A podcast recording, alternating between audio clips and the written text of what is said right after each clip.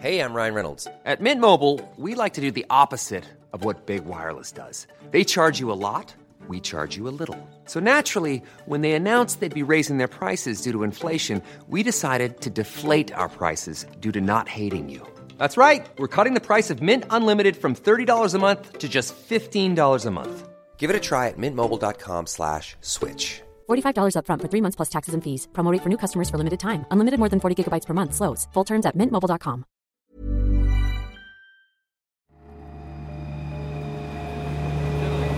Et action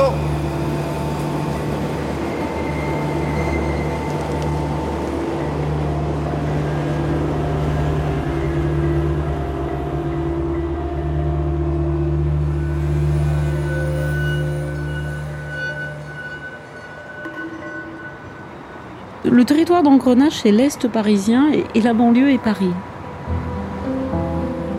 Je suis euh, Vera Peltekian, je suis chef de projet fiction, c'est-à-dire que je m'occupe euh, des séries françaises et parfois de coproduction internationale euh, côté Canal+.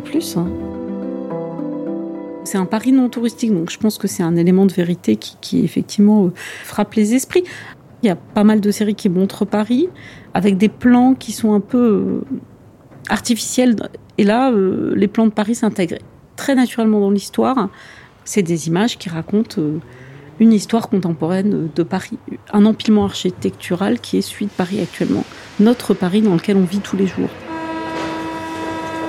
La ville est un personnage, que ce soit le centre-ville de Paris ou la banlieue. Frédéric Jardin, réalisateur d'épisodes des saisons 5, 6 et 7 d'Engrenage. C'est un personnage essentiel, euh, c'est peut-être même le premier personnage qui vit, qui respire euh, et dans lesquels euh, nos personnages sont en immersion complète. Avec les RER, les trains de banlieue, les métros qu'on voit passer, le tramway, tout ça c'est derrière nos personnages. Moi j'y attache beaucoup d'importance. dans la saison 6. Après son viol, on retrouve Joséphine euh, euh, c'est au bord de la Seine, un endroit assez étonnant à l'Arsenal là-bas à Bastille, où il y a à la fois une écluse avec la sortie du canal euh, Saint-Martin qui débouche sur la Seine, la Seine et le métro qui passe au-dessus. Elle émerge, elle est pieds nus, sa robe est à moitié déchirée, euh, elle est totalement évidemment perdue. On est avec elle, en fait, on découvre et on va découvrir au fur et à mesure ce qui lui est arrivé.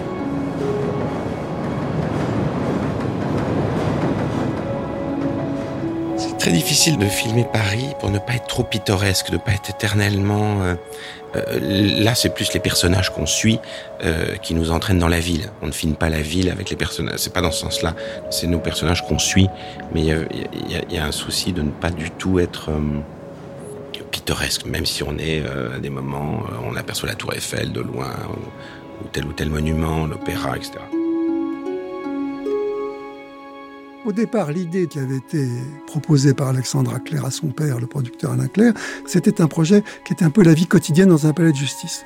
Et dans un palais de justice d'une petite ville, d'une ville de province. Guy Patrick Saint-Drichin, scénariste en chef de la saison 1 d'Engrenage. Canal Plus a dit Ah non, non, euh, on veut tourner au palais de justice de Paris parce que c'est plus spectaculaire.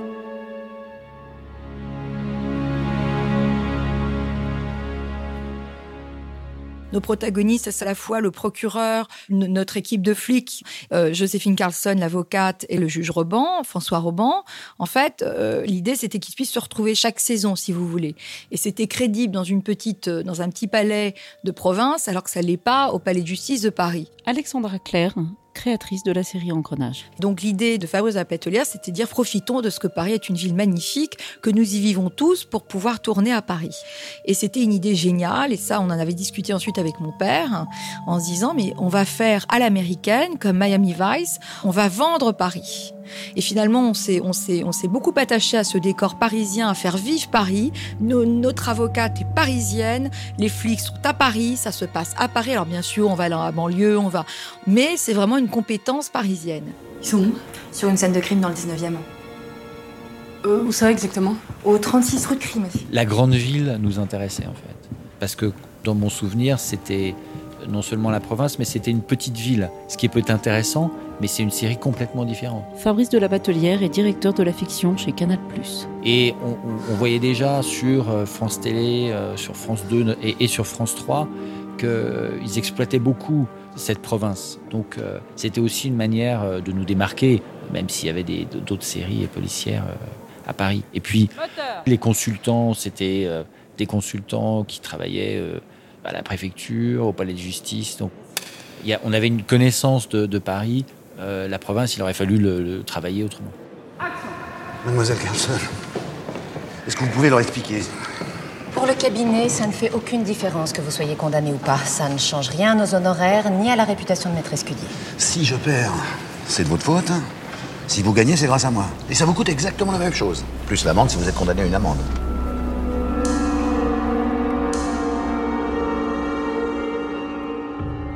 Je m'appelle Yohannis de Roy, je suis professeur d'histoire-géographie, euh, agrégé d'histoire et euh, sériephile. Je suis l'auteur d'un livre intitulé Série TV, Monde d'hier et d'aujourd'hui, euh, dans lequel j'essayais d'aborder certains espaces, certains types d'espaces à travers les séries télévisées.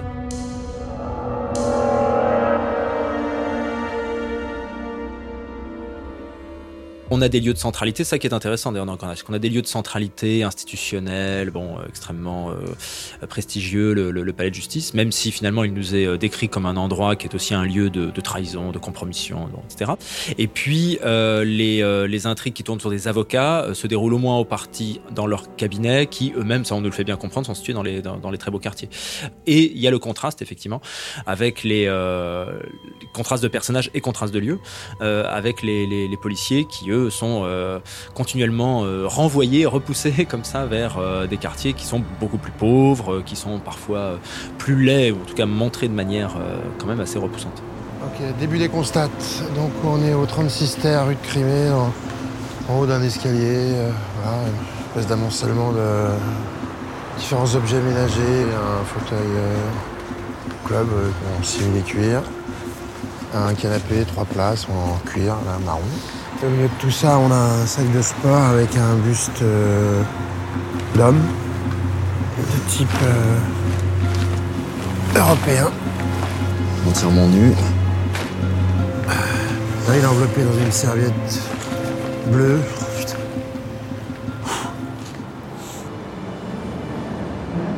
Évidemment, il y a l'influence de bon, les, séries américaines de ce point de vue-là ont accompli leur euh, révolution euh, dans les années 1980. Ioannis de Roide. Hill Street Blues, c'est bon la, la, grande pionnière euh, qui montre justement une ville d'ailleurs qui n'est pas nommée, hein, mais qui les extérieurs étaient tournés à Chicago et donc qui se voulait beaucoup plus plus dur, réaliste. bon, et ça c'est quelque chose qui donc avec quelques années de décalage est arrivé en France et qu'on a vu donc d'abord dans PJ et puis que Police District, bon, qui est une, une série assez assez méconnu, qui n'a pas duré très longtemps sur M6, mais qui déjà s'intéressait à la banlieue nord-est et puis au quartier populaire, 18e, euh, 19e. En tout cas, en ce qui concerne euh, le filmage et les, prises de vue autour de Paris, moi j'avais l'idée euh, très rapidement de me promener dans Paris. Jean-Philippe Amar, réalisateur d'épisodes de la saison 7 d'Engrenage. De, de, ne pas être sur des plans qu'on appelle ESTA, qui sont euh, des plans de présentation euh, de certains décors ou des plans qui ont la vertu de, de passer d'une séquence à l'autre avec un besoin de respiration. Moi, j'avais besoin en tout cas de, de créer du mouvement. Parce que c'est comme ça que je vois Paris, en fait ça signifiait aussi pour moi quelque chose d'important, c'est que euh, une enquête euh, fait bouger euh, nos personnages d'un point A à un point B puis à un point C jusqu'à la nuit et du coup se promener, déambuler, jouer aussi avec le décor parisien entre les différents quartiers, quartiers plus populaires, quartiers plus riches. C'était quelque chose qui était à mes yeux à la fois important et essentiel dès la lecture des textes. Bonjour. Bonjour. Capitaine Berthaud, deuxième DPJ, c'est moi qui vous ai appelé. Il y a ce qu'on appelle euh, les DPJ, donc les divisions de police judiciaire, qui sont euh, des services territoriaux en fait. Thibault, officier de police judiciaire en région parisienne. C'est-à-dire que par exemple la deuxième DPJ euh, recouvrira le nord de Paris, essentiellement 18, 19, 20, le 10e arrondissement. On peut aller en banlieue, il n'y a pas de souci. Il faut que les, l'initiation d'une enquête, en fait, elle se fait par les faits commis. C'est-à-dire que s'il y a un meurtre, par exemple, euh, Port de la Chapelle, c'est dans le 18e, donc c'est la deuxième DPJ qui va être saisie de ça. Et si euh, l'enquête les emmène dans le 93, dans le 94, ils poursuivront l'enquête. À tous, on est parti pour prendre l'autoroute direction Bobigny. Alexis Denis va rester en troisième position avant Nounours. Reçu? Ouais, ok, bien reçu. Le service de police dont dépend nos héros est un service de police qu'on a toujours imaginé être situé dans l'est de Paris. Donc c'est normal qu'il ait euh, la compétence dans, les, dans le département du 93, donc qui est un ancien euh, département industriel avec une très forte population euh, donc de- d'immigrés et de travailleurs assez pauvres. Anne Landois était scénariste en chef des saisons 3 à 6 d'Engrenage. Il est mort là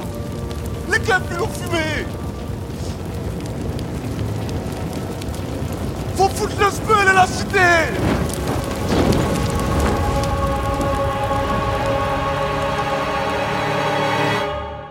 Il y a très très peu de séries, d'une manière générale, dans les séries françaises, qui parlent du milieu, du milieu populaire, euh, du milieu euh, des cités, du milieu de l'immigration aussi, et des travailleurs clandestins. C'est tout un pan de la fiction qui est peu exploré chez nous. Et euh, s'il y a bien un espace où moi je me suis vraiment euh, régalée euh, à le faire, c'est bien là parce que on peut le faire de façon assez réaliste et on peut avoir même une, écriture un peu politique. Quoi. Et je parle surtout de la saison 6 où on est quand même sur des affaires de corruption. Il y a des choses qui existent, mais en même temps, c'est un vrai travail de réflexion de ne pas tomber dans la caricature qui déformerait la réalité, en fait. Et c'est vrai que il y a plusieurs choses qui font que Engrenage n'est pas caricatural du point de vue des voyous, parce que ça, c'est vraiment un truc qui, pour moi, a toujours été un- une vraie question. Et pour ça, on a énormément travaillé avec euh, les directrices de casting, qui sont allées elles-mêmes chercher des mecs de cité qui faisaient déjà... euh, du théâtre dans certaines associations. Euh, Il y a beaucoup de jeunes, en fait, euh, de, de- dans Engrenage. euh, et ils, ils se disent pas, euh, non, c'est encore une image réductrice. Moi j'étais con quoi toi Va là-bas avec soi Vas-y ouvre-moi ça Vas-y Mets plus de force Mets plus de force. Mais viens nous aider, viens nous aider. Un, deux. Ça bouge, ça bouge, ça bouge. Ça bouge, regarde, ils sont tous là. C'est qui mec en costard Je sais pas, je le vois pas, attends. Ouvre ça là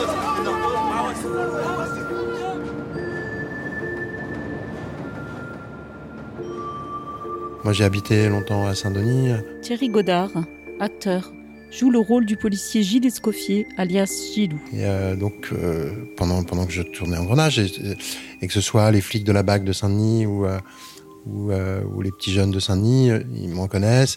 Et il y a, il y a quelque chose d'assez bienveillant vis-à-vis de la série. Ils savent que quand ils sont arrêtés, qu'ils sont contrôlés, ben, ils sont traités comme on, le joue dans Engrenage.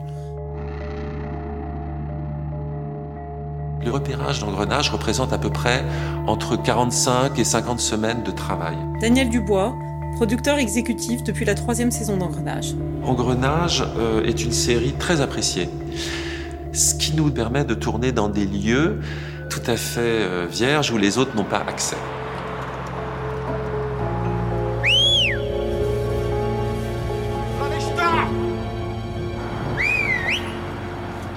Pour les cités ou pour certains quartiers euh, qui peuvent être dits sensibles en banlieue, David Agege, en charge du repérage des décors sur la série Engrenage. Moi je connais quelqu'un en qui j'ai totalement confiance, qui soit je lui dis voilà, je cherche ça, tel type de configuration ou tel type de cité, est-ce que tu as des idées? Et il réfléchit et on y va ensemble. Soit ce qu'on a fait sur la saison 6, c'est qu'on on a pris la voiture, on a bougé de cité en cité, il me disait qu'est-ce que t'en penses là, là, là, je disais bah non, là c'est pas ce que je recherche. Donc déjà ça, d'avoir ce contact-là, c'est primordial. Et je sais que derrière, il va, il va faire en sorte que ça se déroule bien, et en plus de ça, c'était un peu le deal pour qu'il assure la sécurité ou le bon déroulement. Sécurité, ça veut tout et rien dire. L'idée, c'est qu'on ne débarque pas sur un lieu, genre en cow-boy, et salut, c'est nous, et on tourne. Pas du tout. L'année dernière, je suis tombé sur un mec euh, sur un parking pas loin d'une cité. Là, je l'ai vu, je voyais qu'il faisait son truc, je suis allé voir tout de suite. Je dis voilà, je vais faire des photos parce que je fais un repérage, je cherche ça. Je vais pas te prendre en photo, est-ce que, tu peux te mettre sur le côté parce que je préfère, voilà. Mais il me dit ouais, il y a pas de problème. Donc je lui explique que c'est pour engrenage. Et je me suis rendu compte que ce, bah, ce mec de cité, il avait vu euh, les cinq saisons, qu'il attendait avec une impatience la saison 6, et qui me disait je veux rien savoir mais euh, ouais ça serait cool que vous tourniez là parce que moi j'adore j'adore tu vois il, il dépeigne la banlieue telle qu'elle est euh, je trouve ça super. Et je me suis retrouvé un mec qui sûrement oui qui dilait parce qu'en fin de compte je sais qu'il dilait mais d'un seul coup tu bascules sur autre chose et donc tu te dis quand même que l'engrenage en banlieue pour certains euh, c'est assez juste et c'est assez bien vu et pris. Les potes de la BAC. t'embarques Comment ça? Les mecs de TV Charlie qui t'ont fait faire un petit rodéo avec un scout volé hier. Quoi Vas-y, c'est la routine, tranquille, tu verras avec le PJ, viens. On le ramène. Tranquille, viens, viens. On le ramène, ça va, ça va, c'est bon, c'est bon. On le ramène, on le ramène. Viens, viens. Y'a rien, y'a rien, on le ramène. Vas-y, Non, non, non, c'est qui? Je la connais. Je la connais. C'est une collègue, vas-y, c'est bon. Comment c'est une collègue? Vas-y, rentre, doucement. Non, vas-y, rentre. Samir appliqué, ça chauffe.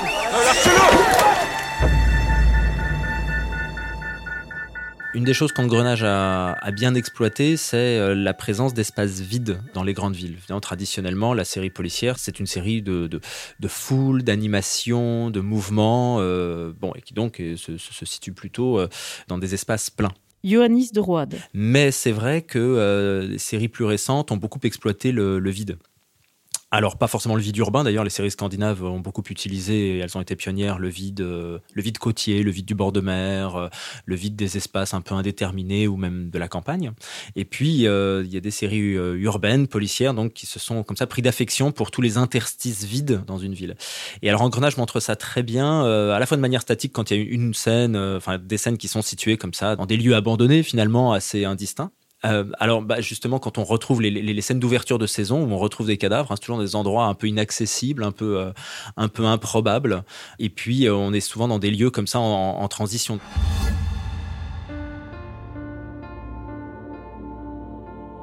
Donc il y a une attirance pour le vide. C'est aussi que c'est quand même un bon moyen de faire des parallèles avec. euh, alors ça peut être la psychologie des enquêteurs, ça peut être ce qu'on veut, l'état de la société. Enfin bon, ça, ça, ça- c'est une impression un peu vertigineuse. Là aussi, les séries scandinaves ont été euh, vraiment très très réussies de ce point de vue-là parce qu'elles ont vraiment euh, apporté une certaine désolation hein, du paysage, du ciel, de l'horizon, qui était souvent celle aussi des personnages, de leur vie, de leur existence.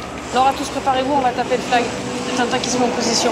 Près du kiosque à tabac. Même si de temps en temps, Engrenage aime bien retomber dans la scène de foule, elle aussi. Voilà, il y a une, euh, il y a une très belle scène euh, tournée dans la gare du Nord dans la saison 6. euh, C'était en plein, en pleine menace ter- terroriste.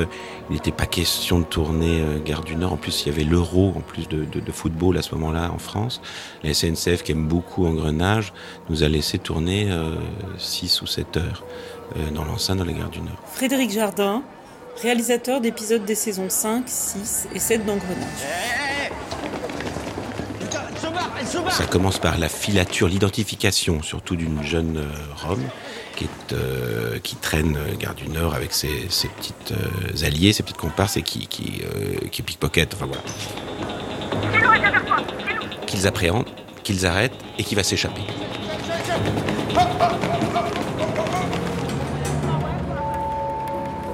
Et ensuite, il lui court après, à travers toute la gare, euh, au rez-de-chaussée, puis ensuite qu'il se retrouve à, la suivre euh, vers le métro. Donc tout ça, on l'avait évidemment bien répété avant en amont, avec les acteurs, les, également le, le régleur des cascades, parce qu'ils franchissent des portiques. Euh, alors ce qui est amusant, c'est pendant les répétitions, il y avait beaucoup de policiers en civil. Donc ils pensaient que, comme nos caméras étaient assez... on tournait plutôt en longue focale, avec des caméras plus ou moins dissimulées dans des axes de façon à ce que la caméra, enfin, qu'on n'ait pas des regards caméra ou des, avec des micros euh, HF embarqués, jamais de perche, parce que la perche, ça se remarque quasiment plus qu'une qu'une caméra dans un espace public.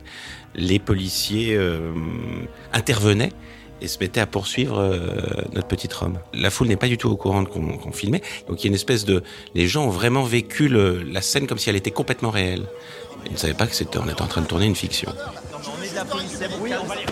Monsieur, s'il vous plaît, laissez-nous travailler, vous. À tous, on prend direction la Courneuve. Je répète, direction la Courneuve. Ok, elle est partie, direction La Courneuve. Métro, ligne 7. Alex, tu me suis?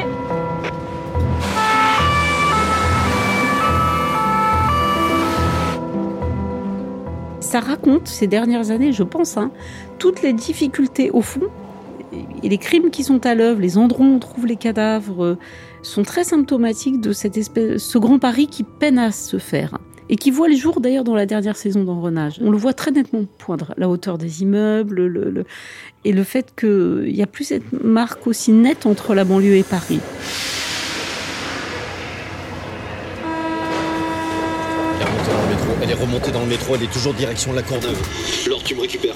Je crois qu'Engrenage, euh, finalement, rend plus concrète l'idée du Grand Paris.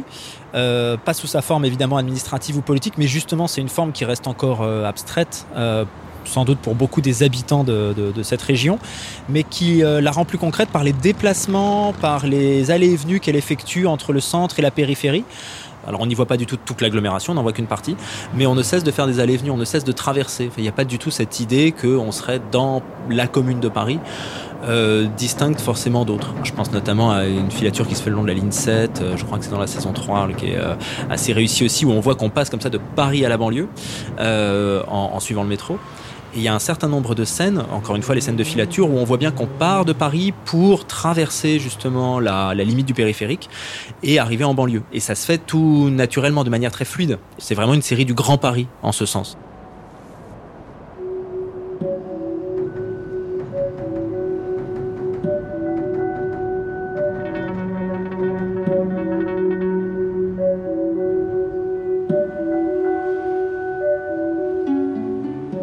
C'était le troisième épisode du podcast Engrenage, histoire d'une série française.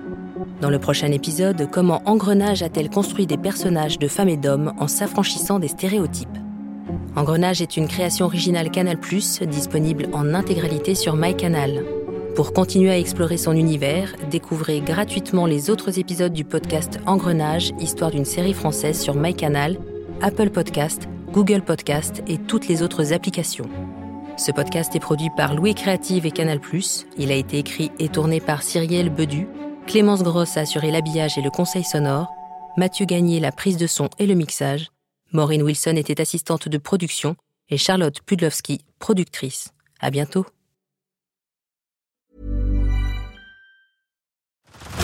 Head over to Hulu this March, where our new shows and movies will keep you streaming all month long. Catch the award winning movie Poor Things, starring Emma Stone, Mark Ruffalo, and Willem Dafoe. Check out the new documentary, Freaknik The Wildest Party Never Told, about the iconic Atlanta Street Party. And don't miss FX's Shogun, a reimagining of the epic tale, starring Anna Sawai. So, what are you waiting for? Go stream something new on Hulu.